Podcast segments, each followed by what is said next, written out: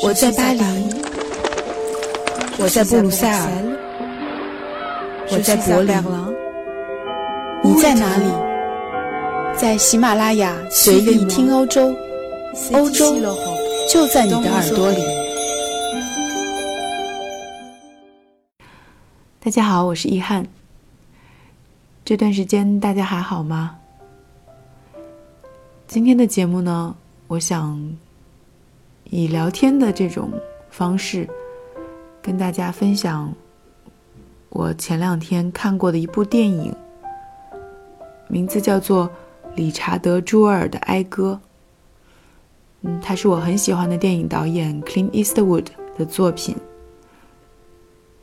那之所以想要聊这部电影呢，是因为我不仅在看的时候一直。被一种情绪感动着，而且看完以后也引起了我对那些善良执着的普通的人，他们的命运，对于事实的真相，以及对于谣言的思考。我们现在生活在一个信息爆炸的时代，每天我们都被很多很多的信息包围着。我们真的是会被他们影响到，我们的情绪也是会随着这些信息的不断的流出高低起伏。在这种环境中，应该如何自处？如何看待真相？如何对待谣言？这些都是我在看完了这个电影之后有的一些感想。不过，接下来我们要聊到的内容。可能会涉及到一部分剧中的情节，呃，我甚至会非常完整的把这个故事先跟大家说一下。所以说，嗯，先给那些不喜欢剧透的听友做一个提醒。那这部电影聚焦的是1996年美国亚特兰大奥林匹克百年公园发生的一起真实的爆炸事件。有一名叫做理查德·朱尔的保安人员，在这个百年公园举办的一场音乐会期间，发现了一包装有管状炸弹的背包。那他当机立断，第一个发出了警报。虽然最终这个炸弹还是引爆了，但是由于他的这个行为，伤亡人数可以说是当时的环境中已经是非常的低了。那开始呢，他就被誉为英雄，但是呢，后来随着有一些人开始对他的性格以及对他过去的一些经历提出了怀疑，还翻出了他过去有一些嗯过激的或者不当的一些行为，引发了 FBI 对他的怀疑，FBI 也开始对他立案调查。那这个时候呢，想要制造头条新闻的媒体。尤其是一个非常擅长挖猛料的女记者，啊，她就率先将这个尚不成熟的 FBI 的调查在亚特兰大线报上报了出来。那就这样，在 FBI 和新闻媒体的共同作用下呢，理查德·朱尔尔很完美的被安到了一个自己为了当英雄而放置炸弹的这样一个嫌疑人的角色中。随后，很快就成为了。众矢之的，他和他的母亲的生活从此就受到了非常严重的骚扰，一度是濒临崩溃。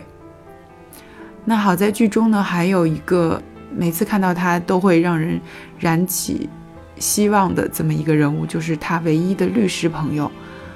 那个律师朋友跟他在几年以前就认识，并且相信他的人品，鼓励他和。国家最强大的两股势力做抗争，那最终在经历了八十八天的煎熬之后，FBI 终于是撤销了对朱尔的指控，而这个事件的真正的凶手一直到六年以后才被抓到。那可能是因为我自己也是一个媒体工作者的原因啊，所以在看这部电影的时候，引起了我的很多的情绪，也泪目了好几次。我在想，也许是出于对主人公受到的委屈，嗯，出于对公权如此扭曲真相的一种气愤，也可能是出于对片中律师朋友的那种英雄主义的一种感激和激动。嗯，总之看的时候就很就很投入。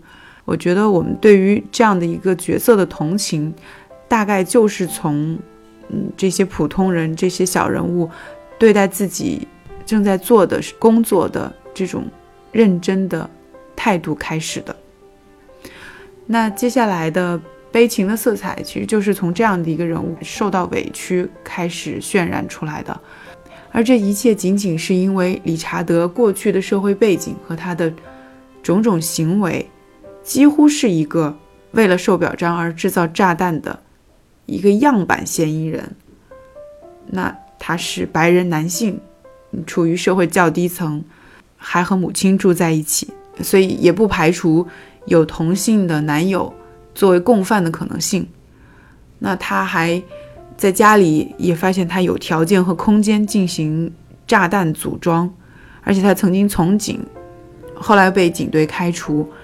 有着非常强烈的警察的幻想，那在他家中又搜出了大量的武器和手榴弹，好像一旦一个人具备了这些特征，他想要当警察的这个想法就是错的。在危险来临时候，第一个报警的行为就是不合时宜的，甚至在这场灾难中成为幸存者活下来都是错的。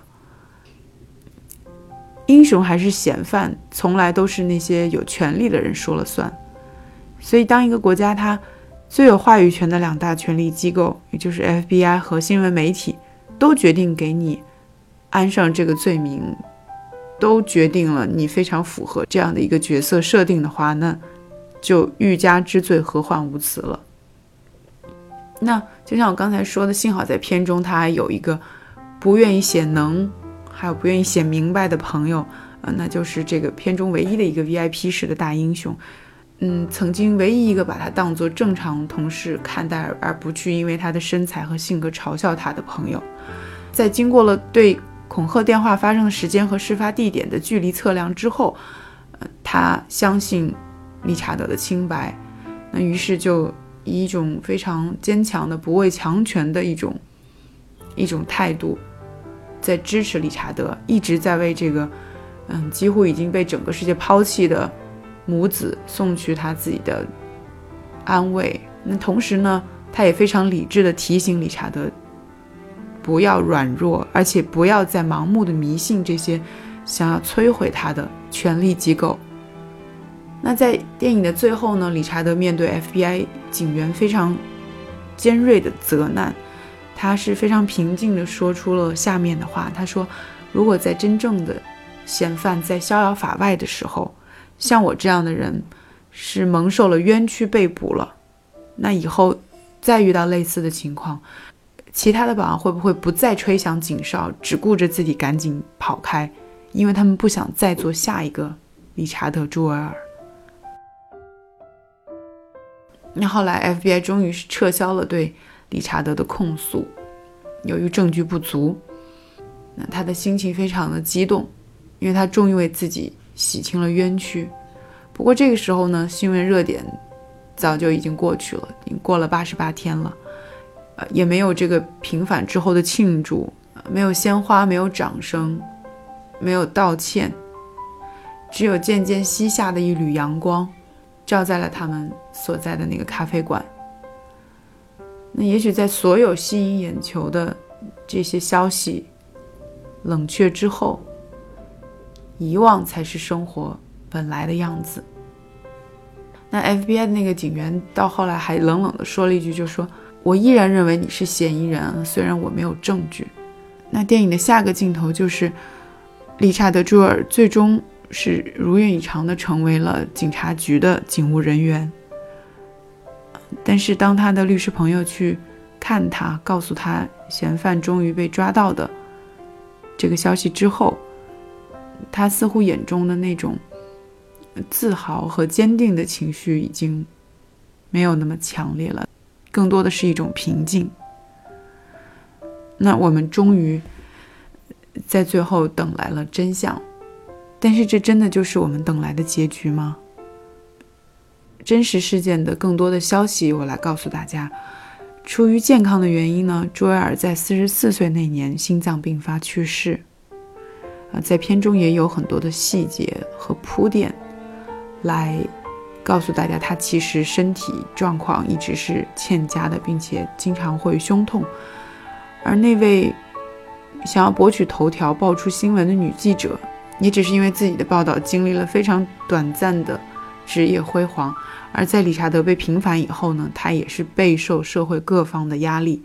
那在一次过量的服用海洛因之后，也是。也是黯然的猝死，年仅四十二岁。虽然根据他的同事的描述，他本人的私生活的确是比较复杂，呃，跟很多的信源都保持着情人的关系，但是如何获得 FBI 调查理查德·朱尔的这条信息，其实并无从考证。但是在影片中呢，却被导演 Eastwood 拍成了用性交易来换得的。那这一点也成为了这部影片被外界诟病的最多的地方。一个颇具风情的女记者，那如何得到了这条消息呢？肯定应该是通过身体来获得的这个独家消息。那这样的一条这种 presume 这样的一个事实的还原，就像认为理查德是一个完美的嫌疑犯一样，这么简单，不假思索，或者说是一样的讽刺。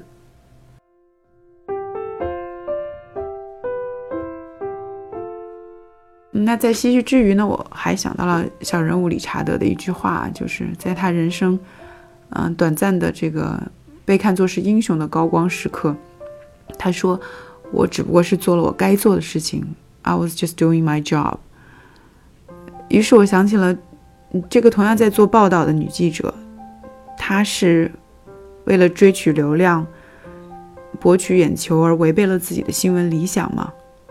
还是他也只不过在做他认为自己应该做的事情。